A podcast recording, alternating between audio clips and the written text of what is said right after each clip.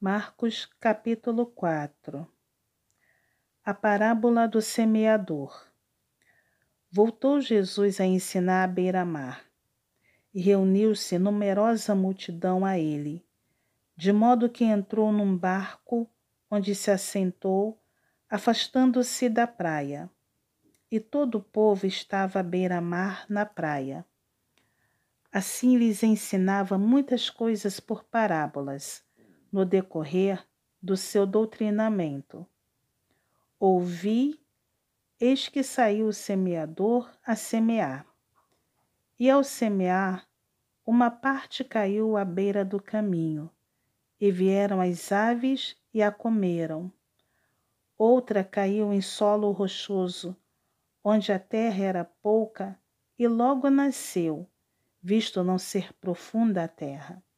Saindo, porém, o sol a queimou, e porque não tinha raiz, secou-se. Outra parte caiu entre os espinhos, e os espinhos cresceram e a sufocaram, e não deu fruto. Outra, enfim, caiu em boa terra e deu fruto, que vingou e cresceu, produzindo a trinta, a sessenta e a cem por um.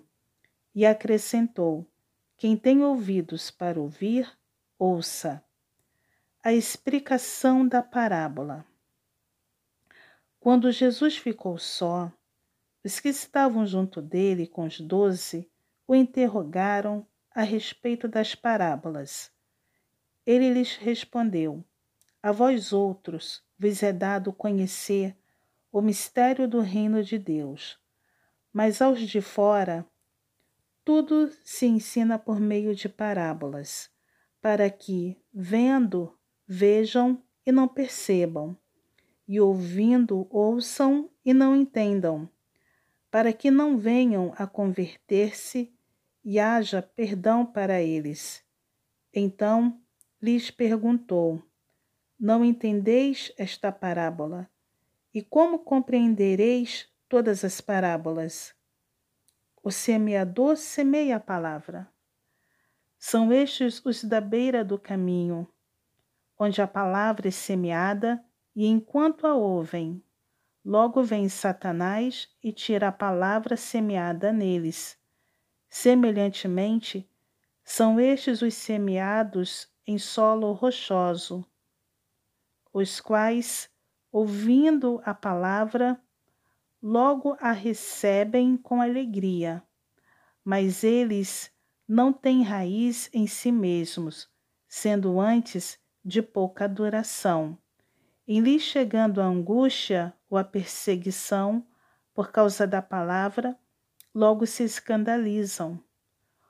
Outros, os semeados entre os espinhos, são os que ouvem a palavra, mas os cuidados do mundo a fascinação da riqueza e as demais ambições, concorrendo, sufocam a palavra, ficando ela infrutífera.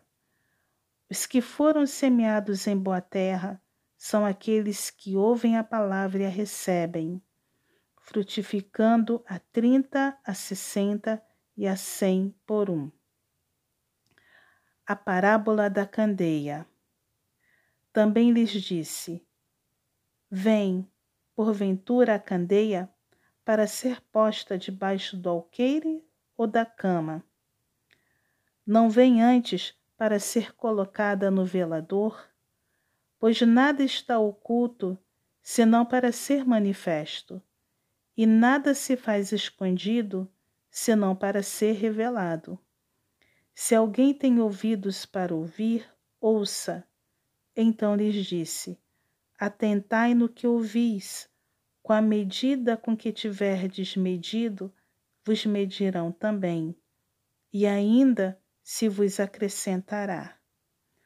Pois ao que tem, se lhe dará, e ao que não tem, até o que tem, lhe será tirado. A parábola da semente. Disse ainda: O reino de Deus é assim como se um homem lançasse a semente à terra. Depois, dormisse e se levantasse de noite e de dia, e a semente germinasse e crescesse, não sabendo ele como. A terra por si mesma frutifica, primeiro a erva, depois a espiga, e por fim o grão cheio da espiga. E quando o fruto já está maduro, logo se lhe mete a foice, porque é chegada a ceifa. A parábola do grão de mostarda. Disse mais: A que se assemelharemos o reino de Deus? Ou com que parábola o apresentaremos? É como um grão de mostarda, que, quando semeado, é a menor de todas as sementes sobre a terra. Mas, uma vez semeada, cresce e se torna maior do que todas as hortaliças e deita grandes ramos, a ponto de as aves do céu poderem aninhar-se à sua sombra. Porque Jesus falou por parábolas. E com muitas parábolas semelhantes, lhes expunha a palavra, conforme o permitia a capacidade dos ouvintes e sem parábolas não lhes falava. Tudo, porém, explicava em particular aos seus próprios discípulos. Jesus acalma uma tempestade. Naquele dia, sendo já tarde, disse-lhes Jesus: Passemos para outra margem. E eles, despedindo a multidão, o levaram assim como estava, no barco, e outros barcos o seguiam.